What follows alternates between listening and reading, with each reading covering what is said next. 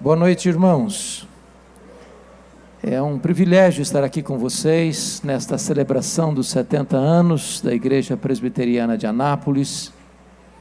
Quero deixar meu carinho ao pastor Samuel, que está em viagem neste dia, é, a Sara, e dizer que esta igreja tem sido uma bênção, não só nesta cidade, mas em toda a nação brasileira. Eu louvo a Deus por poder compartilhar com vocês, neste momento, as Escrituras. E peço que você abra sua Bíblia comigo, por gentileza, no Evangelho de Cristo, conforme o relato de João, capítulo 1. João, capítulo 1.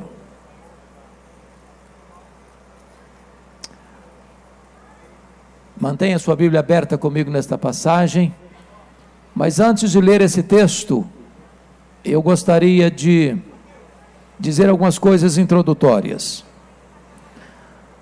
Os estudiosos da Bíblia são praticamente unânimes em afirmar que o Evangelho de João é a obra literária mais importante da história da humanidade. Nenhuma obra jamais foi tão traduzida para outros idiomas e tão largamente distribuída no mundo do que o Evangelho de João. Já passam de 4 bilhões de exemplares. O Evangelho de João foi escrito quando os demais evangelhos, chamados sinóticos, já circulavam nas igrejas há mais de 20 anos. Este Evangelho foi escrito quando os demais apóstolos, todos, já estavam mortos e mortos pelo viés do martírio. Este evangelho foi escrito no final do primeiro século para defender a fé cristã de um ataque frontal de uma heresia muito perigosa chamada gnosticismo, uma espécie de concubinato entre a fé judaica e a filosofia grega.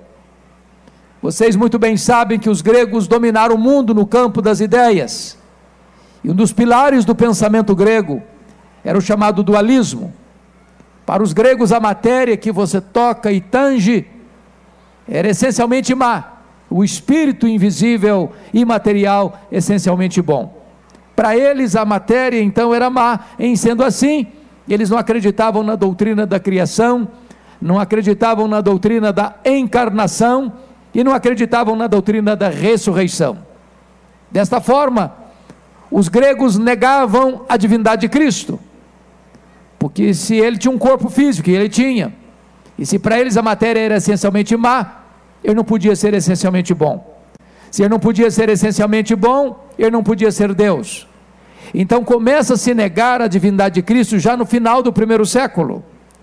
E João escreve este evangelho para provar uma tese, para provar que Jesus Cristo é verdadeiramente Deus sem deixar de ser verdadeiramente homem. Ele não deixou de ser Deus ou encarnar-se, e não deixou de ser homem ao retornar para o céu como Deus. E aqui neste evangelho, no texto mencionado, João 1, de 1 a 14, João vai abrir as cortinas da eternidade, vai acender as luzes no palco da história e vai revelar-nos o nosso glorioso Redentor. E João, ao fazê-lo, diz assim: no princípio era o Verbo, e o Verbo estava com Deus, e o Verbo era Deus. Ele estava no princípio com Deus. Todas as coisas foram feitas por intermédio dele, e sem ele nada do que foi feito se fez.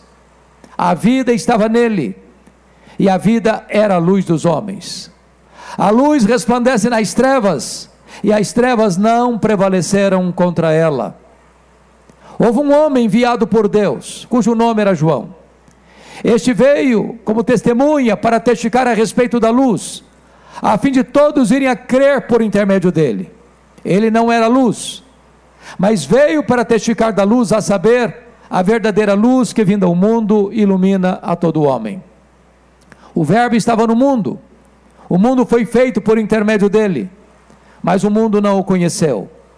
Veio para o que era seu e os seus não o receberam. Mas a todos quantos o receberam, deu-lhes o poder de serem chamados filhos de Deus, a saber, aos que creem no seu nome, os quais não nasceram do sangue, nem da vontade da carne, nem da vontade do homem, mas de Deus. E o Verbo se fez carne e habitou entre nós, cheio de graça e de verdade. E vimos a sua glória, glória como do unigênito do Pai. Amém.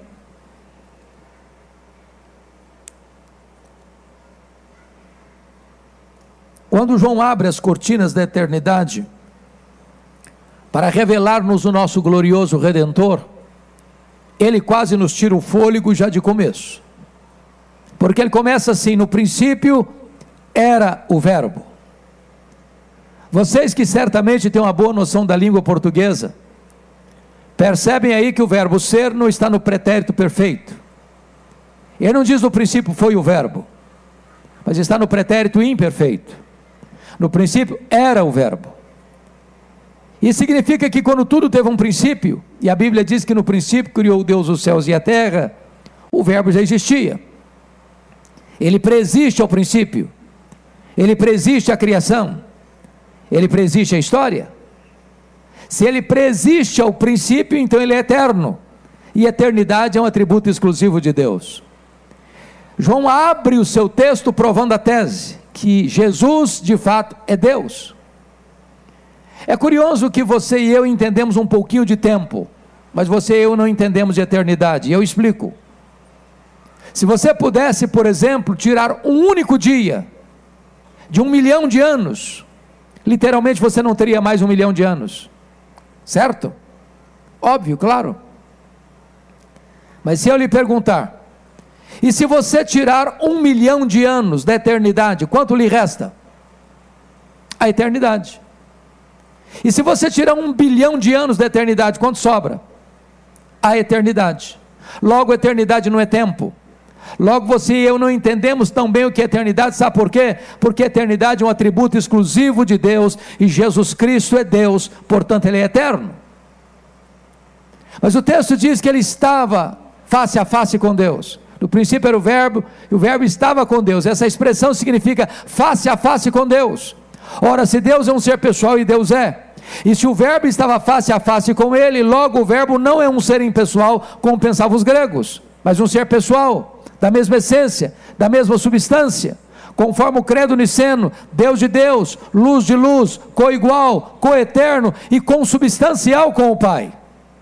Mas João diz assim: o Verbo era Deus, não apenas um ser inferior a Deus, como pensara Ário de Alexandria, não apenas um ser superior aos anjos, mas um ser da mesma substância, tendo os mesmos atributos, realizando as mesmas obras. Eu preciso concordar com o pensador cristão C.S. Lewis quando disse o seguinte: com respeito a Jesus, eu só tenho três possibilidades: ou ele é um mentiroso, ou ele é um louco, ou ele é Deus. Se ele não é quem ele disse ser, é um mentiroso. Se ele não é quem ele pensou ser, é um louco. Mas se ele é quem ele disse ser, então ele é Deus. Pois só Ele pode dizer: Eu e o Pai somos um. Quem me vê a mim, vê o Pai. Então João prova já de início que o Verbo é eterno, que o Verbo é pessoal e que o Verbo é divino.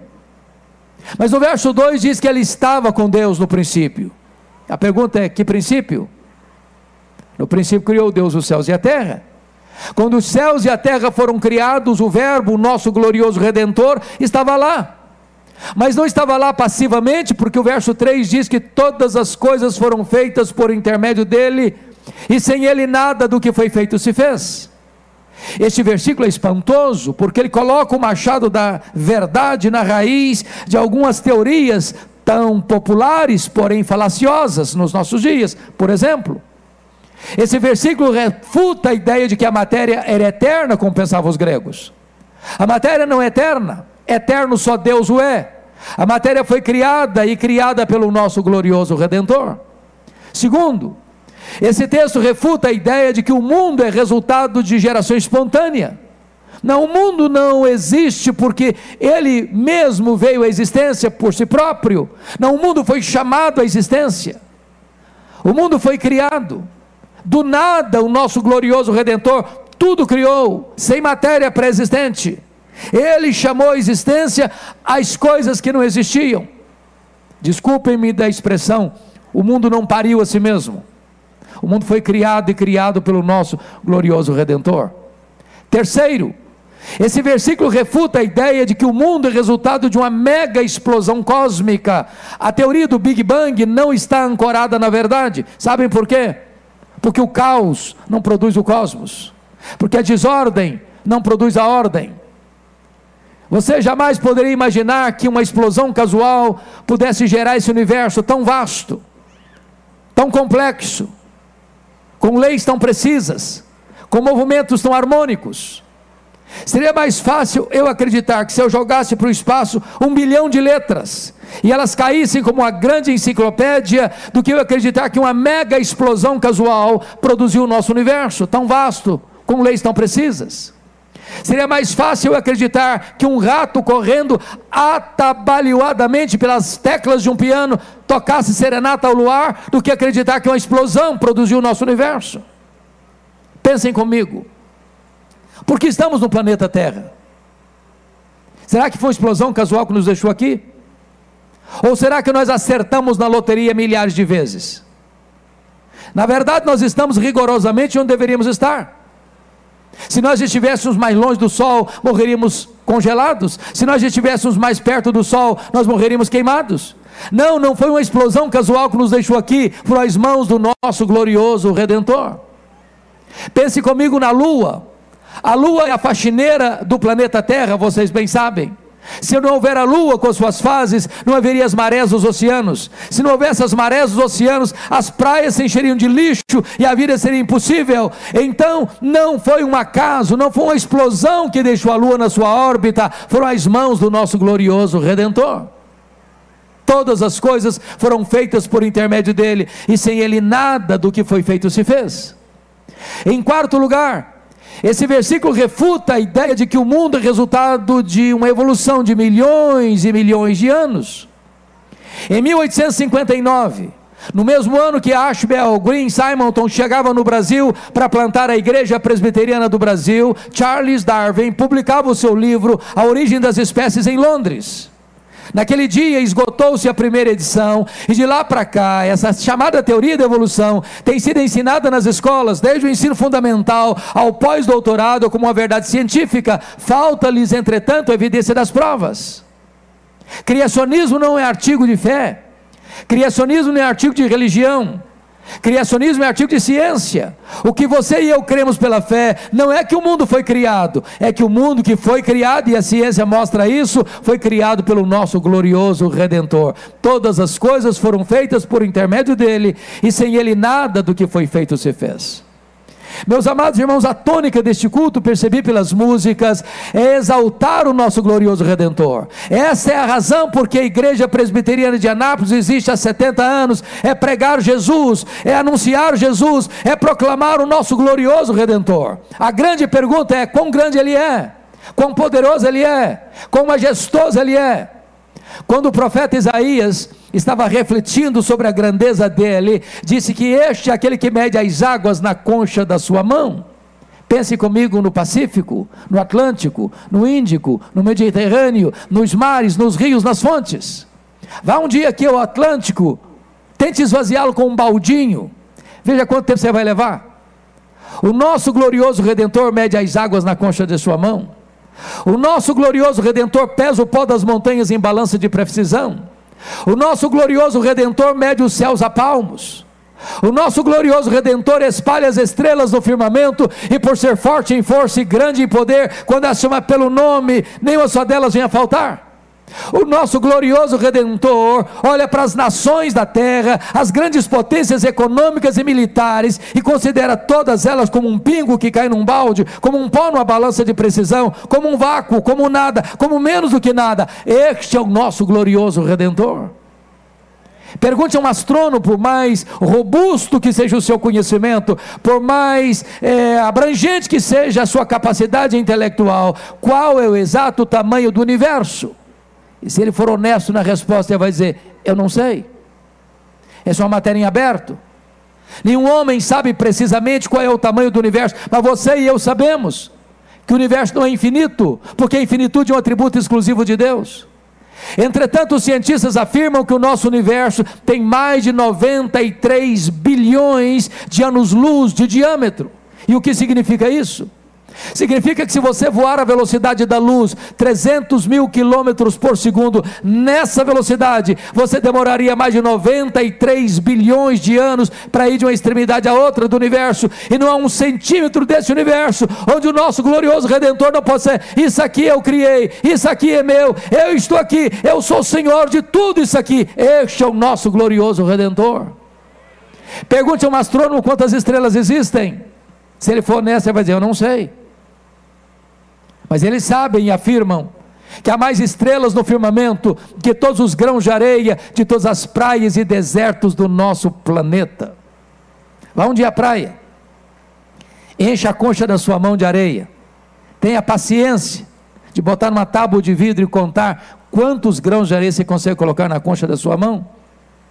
Fui fazer isso agora nas férias de janeiro em Guarapari. Enchi a concha da mão de areia e comecei a contar. Uma, duas, dez, cinquenta, cem, duzentas, trezentas, quatrocentas. Eu parei porque não tinha começado nem a contar ainda. Pois há mais estrelas no firmamento que todos os grãos de areia, de todas as praias, de todos os desertos do nosso planeta. E o nosso glorioso Redentor não apenas criou todas elas, ele batizou cada uma delas pelo nome, e por ser forte em força e grande em poder, quando a chama pelo nome, nenhuma só delas ia faltar. Este é o nosso glorioso Redentor. Todas as coisas foram feitas por intermédio dele, e sem ele nada do que foi feito se fez. Do século 20 para cá, nós não estamos mais pasmos com a grandeza do macro-universo, nós estamos boquiabertos é com a grandeza do micro-universo. Se você olhar ao seu redor, ou se você chegar em casa hoje, for lá na sua varanda e pegar uma folha de uma planta ornamental, aquela folha, por mais tenra que seja, ela é mais complexa do que a cidade de Anápolis. Se você pega uma gema de ovo, ela é mais complexa do que qualquer máquina que o homem jamais inventou. Dr. John Wilson, dos catedráticos de Harvard, disse que você e eu temos em torno de 10 milhões de fios duplos encapados em cada um dos nossos olhos, e não for assim, haveria um curto-circuito e ficaríamos cegos.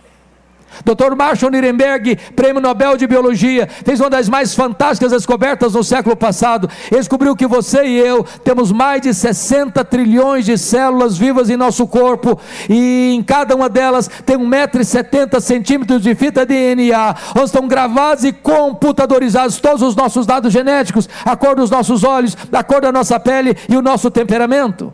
Se você espichar a fita DNA do seu corpo, você terá 102 trilhões de metros de fita DNA, você terá 102 bilhões de quilômetros de fita DNA, daria para dar diversas voltas no sistema planetário.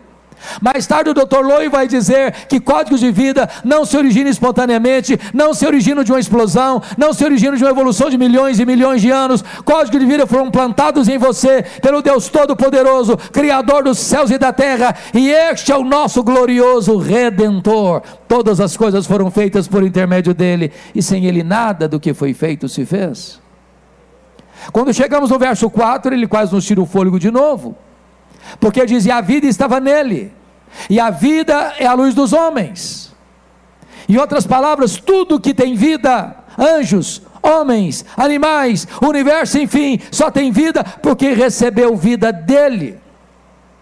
O apóstolo Paulo diz: nele vivemos, nos movemos e existimos, ele que nos dá a vida, a respiração e tudo mais.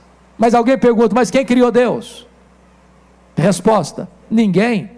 Ele não foi criado, ele é o Criador. Alguém pergunta, mas quando ele passou a existir? Resposta: não, ele não passou a existir. Ele é o Pai da eternidade. O simples fato de você e eu estarmos aqui nesta noite é uma prova que Jesus existe. Se ele fechar a torneira do oxigênio, você e eu caímos e viramos pó. A vida está nele, e ele é o doador, e ele é o preservador da nossa vida. Mas João vai nos informar que ele é a luz, e a luz resplandece nas trevas, e as trevas não prevaleceram contra ela, isso é maravilhoso. Sabe por quê? Porque não tem páreo para Jesus. Ninguém desafia Jesus, ninguém ameaça Jesus, ninguém derrota Jesus. Jesus não está colocado contra a parede, ameaçado, ou inseguro ou temeroso. Não, ele é a luz. Nem você nem eu jamais vimos e jamais veremos em qualquer tempo, em qualquer lugar, a luz ter medo das trevas. Onde chega a luz, as trevas têm que bater em retirada, por mais trevosa que seja a treva, quando a luz chega, a treva tem que ir embora. Aonde Jesus chega, chega a vida, chega a cura, chega a libertação, chega a salvação, chega a redenção, porque Ele é a luz e a luz resplandece nas trevas e as trevas não podem prevalecer contra ela. Louvado seja o nome do Senhor. Eu disse para vocês no começo que João escreveu este evangelho para provar uma tese. E até aqui dos versos 1 a 5, João prova sua tese de duas maneiras. Primeiro, Jesus é Deus, porque ele tem os mesmos atributos de Deus. Ele é eterno, ele é pessoal, ele é divino, ele é autoexistente. Segundo, ele é Deus porque ele realiza as mesmas obras de Deus. Ele é o criador, ele é o doador e o mantenedor da vida. Se ele é isso mesmo, e ele é, eu preciso dizer algo a você nesta noite. Você não pode sair daqui hoje neutro em relação a Jesus. Me permita propor um paradoxo. Quer dizer a você que você é escravo da sua liberdade. Pega o carona com o autor do livro A Ética da Decisão para propor esse paradoxo. E quero ilustrá-lo da seguinte maneira: você é como alguém dentro de uma canoa, rio abaixo, à beira de um abismo. Você tem que tomar uma decisão. Você pode saltar da canoa e nadar até a margem. Você pode remar a canoa e ancorá-la num lugar seguro. Ou você pode fingir que não tem abismo pela frente e ficar dentro da canoa até ser esmagado pela fúria das águas. Só uma coisa você não pode deixar de fazer: é tomar uma decisão. Talvez você diga assim: bom, mas eu fui convidado para este culto, estou até gostando de estar aqui, mas não vou tomar decisão, não quero tomar decisão, tem raiva de quem toma decisão. Aliás, eu estou até indeciso. Eu quero dizer para você que a indecisão é uma decisão. A indecisão é a decisão de não decidir. Com respeito a Jesus, entretanto, isso é impossível porque foi ele quem diz: quem não é por mim, é contra mim, quem comigo não ajunta, espalha. É por isso que a partir de agora, do verso 6, João vai nos apresentar três decisões em relação a Jesus. Qual delas é a sua? Em primeiro lugar, confira comigo os versos 6 a 9, a decisão de João Batista, o precursor do Messias. Houve um homem enviado por Deus cujo nome era João. Este veio para testificar a respeito da luz, a fim de todos irem a crer por intermédio dele. Ele não era luz, mas veio para testificar da luz, a saber a verdadeira luz que vindo ao mundo ilumina todo homem. Me permita explicar bem isto. A Bíblia fala que de Malaquias a João Batista temos um período de 400 anos. É um período chamado de silêncio profético, ou período interbíblico. Tinha templo, tinha música, tinha festas, tinha sacrifícios, mas não tinha a palavra de Deus. Depois de 400 anos, veio a palavra de Deus a João, filho de Zacarias, no deserto. E ele percorreu toda a circunvizinhança do Jordão, pregando o batismo de arrependimento para a remissão de pecados. E as multidões fluíram da província da Judéia, das cercanias do Rio Jordão e de toda a cidade de Jerusalém, multidões e multidões. E quando as multidões estão ouvindo João Batista, eles começaram a pensar: esse João não é o precursor do Messias, ele é o próprio Messias. Sim, ele é o Messias. Todo mundo, sem exceção, 100% daquelas multidões pensaram a mesma coisa: esse João é o Messias. 100% dos votos que entraram na urna para candidato a Messias foram dados a João Batista, nenhum voto em branco, nenhum voto em nulo. Então, essa convicção da multidão se traduz numa pergunta, e essa pergunta beija os ouvidos de João Batista com aquela voz sedosa e aveludada da serpente. E a pergunta era esta: Porventura, tu não és o próprio Cristo? Olha a tentação aí, olha a isca venenosa aí, olha a tentativa de botar um homem no pedestal aí. Muitos outros já tinham se levantado dizendo: Eu sou Cristo, eu sou Cristo, eu sou Cristo. Se João tivesse engolido aquela isca venenosa, ele poderia pensar: bom, quer dizer, pensando melhor, Eu acho que eu sou um fenômeno. Nunca ninguém juntou tanta gente no deserto como eu. Aliás, João podia pensar: bom, se eu me declarar Messias aqui, o povo já tem do meu lado. Não, mas ele não engoliu a isca venenosa, não. Ele foi categórico: não, eu não sou o Messias, não. Eu vim preparar o caminho do Messias. Eu não sou o Verbo, não. Eu sou apenas uma voz que clama no deserto. Eu não sou a luz, não. Eu aponto para Jesus e digo: Este é a verdadeira luz que vindo ao mundo e ilumina todo homem. Eu não sou o cordeiro, não. Eu aponto para Jesus e digo: Eis o cordeiro de Deus que tira o pecado do mundo. Eu não sou o noivo, não, eu sou apenas um amigo do noivo. Eu batizo com água, mas aquele que vem depois de mim é mais poderoso que eu, e ele vos batizará com o Espírito Santo e com fogo. Eu não sou digno sequer de me curvar, desatar as correias das suas sandálias. Eu tenho um lema de vida, convém que ele cresça e que eu diminua. A primeira decisão é de dar toda a glória ao nome do Senhor Jesus. Toda a glória dada ao homem é vanglória, é glória vazia, é idolatria, é abominação para Deus. João deu toda a glória ao Senhor Jesus. Segunda decisão, confira comigo, versos 10 e 11. O Verbo estava no mundo, o mundo foi feito por intermédio dele, mas o mundo não o conheceu. Veio para o que era seu e os seus não receberam. A pergunta é: quem são os seus aí? E a resposta é: o povo judeu, o povo de Israel. E por que que os seus não receberam? Por falta de evidências? Não. Por falta de fé. Por falta de luz? Não. Por falta de olhos. Meus irmãos, todo o Antigo Testamento aponta para Jesus. Jesus é a figura central da Bíblia. Jesus é representado no Velho Testamento, ele é a semente da mulher que nasceu para esmagar a cabeça da serpente. Ele é o descendente de Abraão, por meio de quem todas as famílias da terra são abençoadas. Ele é representado pelo Cordeiro da Páscoa. Ele é representado pela nuvem de fogo e a nuvem, a coluna de fogo e a nuvem e a coluna de nuvem. Ele é representado pelo maná que caía do céu e pela água que brotava da rocha.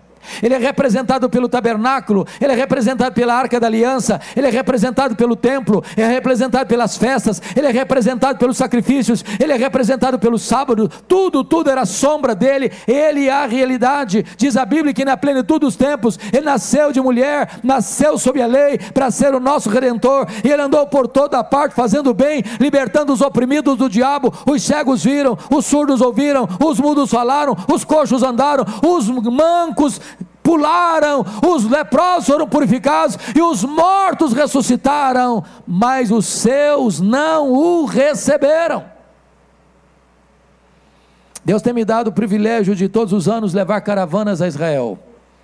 E uma das coisas mais tristes dessa viagem, para mim, é quando você chega lá no Muro das Lamentações, você vê crianças, você vê homens, você vê mulheres, você vê velhos, você vê gente de todo tipo, lendo a lei com muito fervor e orando com muita intensidade, aguardando ainda o Messias, que já veio há dois mil anos, na figura de Jesus de Nazaré.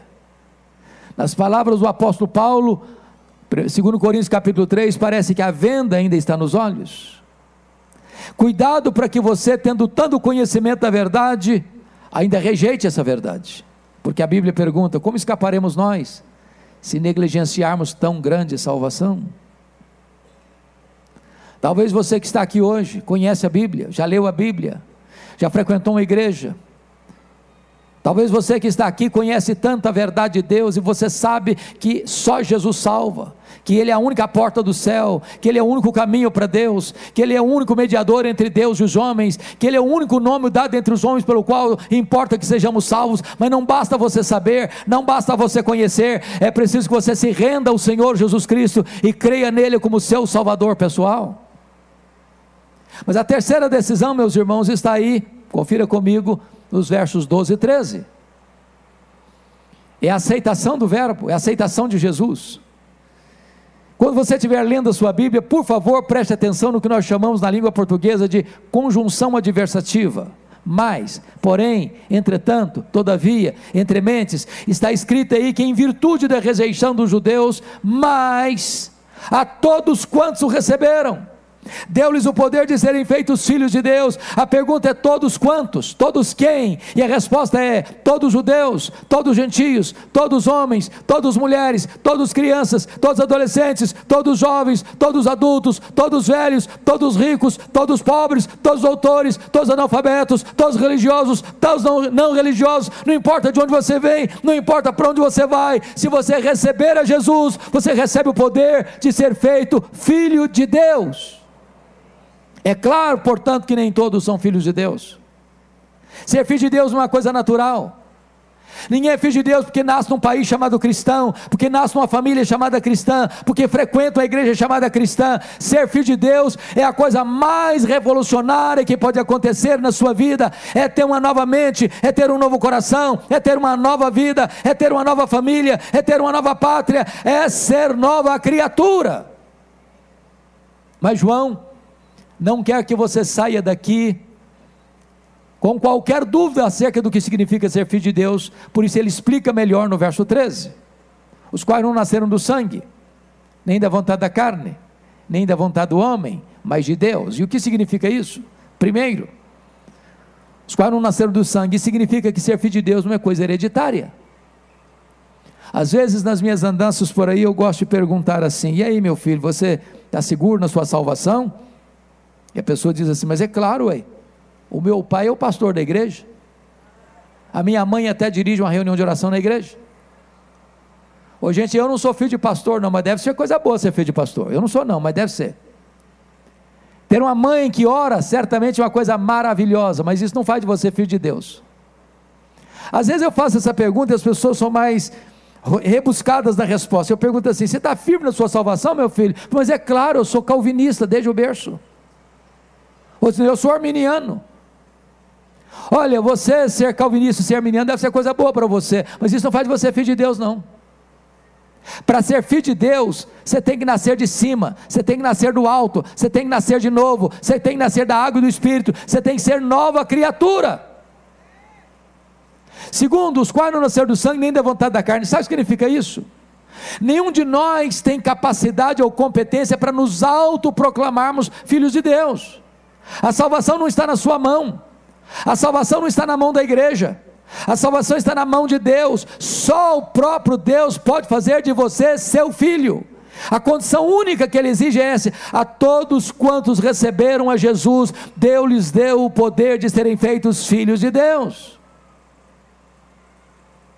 Terceiro, os quais não nasceram do sangue, nem da vontade da carne, nem da vontade do homem. Sabe o que significa isso? Nenhuma pessoa, por mais ilustre que ela seja, tem o poder ou a competência para dizer para você: seja filho de Deus nem os patriarcas, nem os profetas, nem os apóstolos, nem os pais da igreja, nem os reformadores, nem os avivalistas, nem Paulo, nem Pedro, nem Maria, nem o Papa, nem o sacerdote, nem o pastor, nem o missionário, nem a igreja, nem a denominação tem esse poder, tem essa competência. Só o próprio Deus pode fazer de você seu filho.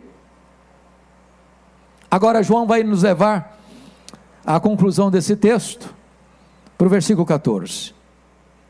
E o Verbo se fez carne e habitou entre nós, cheio de graça e de verdade, e vimos a sua glória, glória como do unigênito do Pai. Vocês que são bem instruídos, sabem disso que o primeiro concílio geral da igreja aconteceu no ano 325 em Niceia, por convocação do imperador Constantino, porque um presbítero de Alexandria chamado Ário estava divulgando uma heresia perniciosa que Jesus Cristo não era Deus, coigual, coeterno e consubstancial com o Pai.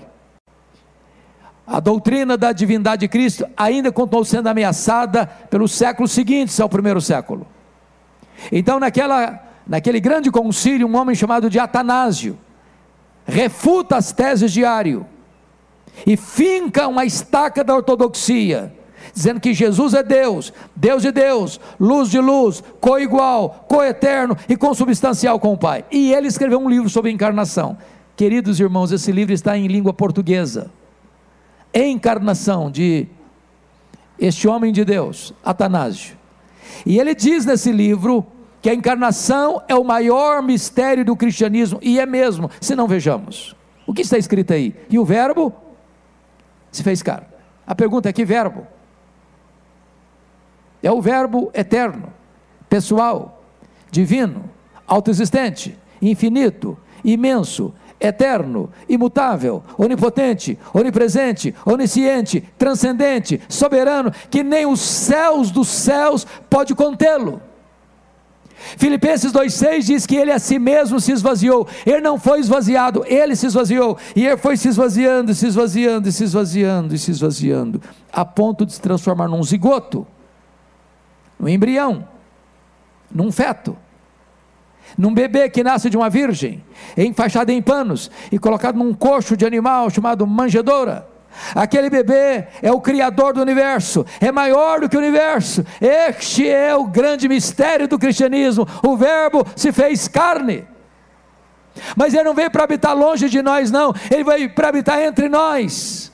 Ele vestiu pele humana, ele calçou as sandálias da humildade, ele pisou o nosso chão, ele comeu o nosso pão, ele bebeu a nossa água, ele chorou a nossa lágrima, ele sentiu a nossa dor, ele carregou sobre o seu corpo no madeiro os nossos pecados, ele morreu pelos nossos pecados, ele foi sepultado, ele ressuscitou para nossa justificação, ele ascendeu aos céus, ele derramou o Espírito Santo, ele está assentado no trono, ele voltará pessoalmente, visivelmente, audivelmente, gloriosamente para buscar a sua igreja igreja. Mas ele não veio até nós, cheio de justiça e juízo, porque nos fulminaria. Ele veio até nós cheio de graça e de verdade. Nos apanhou sujos, contaminados, depravados, condenados, mortos nos nossos delitos e pecados, e Ele nos deu vida, e Ele nos limpou, e Ele nos restaurou, e Ele nos transformou, e Ele nos fez assentar com Ele nas regiões celestiais, acima de todo principado e potestade, e nos fez membros da família de Deus. E João conclui dizendo que vimos a sua glória, glória como do unigênito do Pai.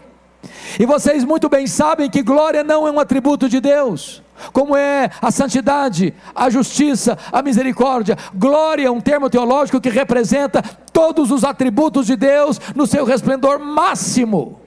Quando Deus mandava um profeta no Velho Testamento, via de regra ele enfatizava este ou aquele atributo. Isaías enfatizou a santidade, Amós enfatizou a justiça, Osés enfatizou a misericórdia. Mas quando Jesus Cristo veio, ele não veio para falar deste ou daquele atributo, ele veio para revelar Deus. Sabe por quê? Ele era a exata expressão do ser de Deus, ele era o resplendor de Deus, ele era a exegese de Deus, nele habitou corporalmente toda a plenitude da divindade. Por isso só ele pode dizer: Quem me vê a mim, vê o Pai, porque eu e o Pai somos um. Está provada, portanto, a tese de João: Jesus Cristo é Deus. Mas eu não posso terminar sem trazer a vocês brevemente duas aplicações. O que me impressiona é que quando João vai para o restante do Evangelho, depois da introdução, ele segue a mesma toada. Ele prova em toda a sua obra que Jesus Cristo é Deus por dois motivos que ele apresentou na introdução? Primeiro, Jesus Cristo é Deus porque ele faz as mesmas obras de Deus. Ele diz no último versículo deste livro que se tudo que Jesus fez fosse registrado em livros, numa linguagem hiperbólica, no mundo inteiro não caberiam os livros. Então o que, que ele vai fazer? Ele vai selecionar sete obras, sete sinais, sete milagres. Por que sete? É o número da perfeição. Para provar uma tese, se ele faz as obras de Deus, então ele é Deus. Primeiro milagre, capítulo 2 já transforma água em vinho. Segundo milagre, capítulo 4, é cura o filho do oficial. Terceiro milagre, capítulo 5, ele cura o paralítico de Betesda. Quarto milagre, capítulo 6, ele multiplica pães e peixes. Quinto milagre, capítulo 6, ele anda sobre o mar. Sexto milagre, capítulo 9, ele cura o cego de nascença. Sétimo milagre, capítulo 11, ele ressuscita Lázaro. Ele faz as mesmas obras de Deus, então ele é Deus. Está provado a tese de João. Segundo lugar, ele é Deus porque ele tem os mesmos atributos de Deus. O que, que João vai fazer? Vai pegar uma declaração de Jesus, João 8,58. Antes que Abraão existisse, eu sou. Eu sou, é o grande nome de Deus revelado a Moisés no Sinai, é o nome Javé, é o nome Yahvé, de onde vem a nossa palavra Jeová. Você sabe que Jeová é uma composição de dois nomes de Deus: Javé você pega as consoantes de Javé, você pega as vogais de Adonai e você forma o nome Jeová. Jesus é o Jeová do Velho Testamento. Então o que, que João vai fazer? João vai levantar sete declarações de Jesus, eu sou. Sete é o número de perfeição. Primeira declaração, João 6,35, eu sou o pão da vida. Segunda declaração, João 8,12, eu sou a luz do mundo. Terceira declaração, João 10,9, eu sou a porta. Quarta declaração, João 10,11, eu sou o bom pastor. Quinta declaração, João 11,25, eu sou a ressurreição e a vida. Sexta declaração, João 14,6, eu sou o caminho e a verdade e a vida. Sétima declaração, João 15,1, eu sou a videira verdadeira. Se ele tem os mesmos atributos de Deus, então ele é Deus. Está provada a tese de João. Ele é Deus. Mas a segunda aplicação, meus irmãos, para mim é um grande mistério. E eu termino aqui. Dessas sete declarações, eu sou, uma delas Jesus compartilha com a igreja. Ele disse em João 8,12: Eu sou a luz do mundo. Mas ele diz em Mateus 5,14: Vós sois a luz do mundo. Preste atenção que Jesus nunca disse assim para a igreja: Vós sois o pão da vida, quem se alimentar de vós nunca mais terá fome. Ele nunca disse isso para a igreja. Notem que Jesus nunca disse assim para a igreja: Vós sois a porta, quem entrar por vós entrará e sairá e achará pastagens. Ele nunca disse isso para a igreja. Notem que Jesus nunca disse assim para a igreja: Vós sois o bom pastor que deu a vida pelas ovelhas. Ele nunca disse isso para a igreja. Jesus nunca disse assim para a igreja: Vós sois a ressurreição e a vida, e quem crer em vós não morrerá eternamente. Ele nunca disse isso para a igreja. Jesus nunca disse assim para a igreja: Vós sois o caminho e a verdade e a vida, e ninguém vem ao Pai senão por vós. Ele nunca disse isso para a igreja. Jesus nunca disse assim para a igreja: Vós sois a videira verdadeira. Ele nunca disse isso para a igreja. Mas Jesus diz: Eu sou a luz do mundo. Jesus disse: Vós sois a luz do mundo. Como entender esse mistério? Para esclarecê-lo, me permito uma pergunta: O sol brilha? E a resposta é óbvia, claro, o, céu, o sol brilha. Por que, que o sol brilha? Porque o sol tem luz própria. Sabe por que Jesus brilha? Porque ele é o sol da justiça. Ele tem luz própria. Ele é a verdadeira luz que vindo ao mundo ilumina todo homem. Segunda pergunta: a lua brilha? E a resposta é sim, a lua brilha. Mas como a lua brilha? A lua não tem luz própria. A lua só brilha na medida em que ela reflete a luz do sol. Então notemos isso. A igreja não é a luz do mundo na mesma medida que Jesus é a luz do mundo. A igreja não tem luz própria. A igreja só brilha na medida em que ela reflete a luz de Cristo, o sol da justiça, a verdadeira luz que vinda ao mundo ilumina todo homem. Então, sabe qual é a missão da igreja presbiteriana de Anápolis? Sabe qual é o seu papel? É sair pelas ruas, pelas avenidas, pelas praças, pelos becos, pelas escolas, pelas universidades, pelos hospitais, pelo comércio, pelo campo, levando essa luz e deixando essa luz brilhar. Porque só Ele é digno de receber a honra, só Ele é digno de receber a glória, só Ele é digno de receber o louvor, agora e pelos séculos eternos. Jesus é Deus, e Ele é a razão da nossa vida, Ele é o nosso glorioso Redentor. Que Deus abençoe sua vida. Que nesta noite você se renda a Ele, se entregue a Ele, confesse o nome dEle e receba dele o presente da vida eterna e receba a alegria e a segurança da sua salvação em Jesus. Vamos ficar em pé, queridos, e nós vamos orar. Ó oh Deus, nós te rendemos graças porque a Igreja Presbiteriana de Anápolis, há 70 anos, vem anunciando nessa cidade o Evangelho da graça, a pessoa bendita do Senhor Jesus Cristo.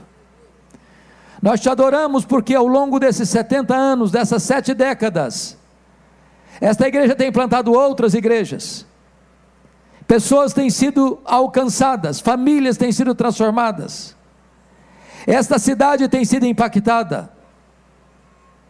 Nós te adoramos, ó Deus, porque por meio desta igreja, a obra missionária tem acontecido no Brasil e fora dele.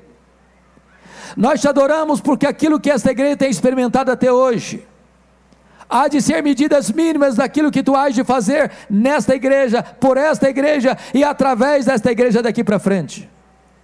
Nós te adoramos porque conquistas maravilhosas tu tens dado a este povo e bênçãos extraordinárias da tua providência têm ocorrido na vida deste povo. Oh Deus amado, que a tua igreja permaneça firme, que permaneça fiel, que jamais ela se desvie nem para a direita nem para a esquerda, mas que ela prossiga sobranceiramente, vitoriosamente, fielmente, anunciando Jesus, aquele que é a razão da nossa esperança. Agora, Senhor, nós queremos interceder em favor do pastor Samuel, que nesta noite, Senhor, caminha para sua família em virtude do passamento de seu pai. Conforta o coração do teu servo.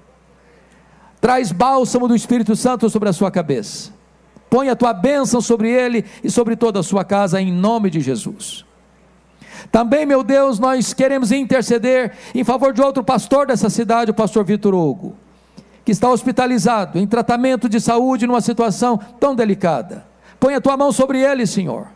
Restaura a saúde dele traz alegria ao coração dele e a toda a sua casa.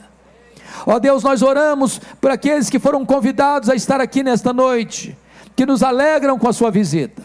Aqueles que talvez estejam ouvindo pela primeira vez a tua palavra ou a pregação do Evangelho. Que o Espírito Santo toque este coração, que o Espírito Santo alcance este coração, porque nós só podemos falar aos ouvidos, só o Espírito Santo pode falar ao coração. Nós oramos, meu Deus, pela tua igreja, aqueles que são membros desta igreja e que estão aqui nesta noite prestando esse preito e este tributo de gratidão a ti. Que esta igreja seja grata, que esta igreja avance na força do teu poder, e que esta igreja amplie os horizontes da sua influência, e que esta igreja continue sendo um luzeiro a brilhar nessa cidade. Nós oramos com gratidão por esta celebração de 70 anos, em nome do Senhor Jesus. Amém. Louvado seja o Senhor. Pode assentar, queridos irmãos.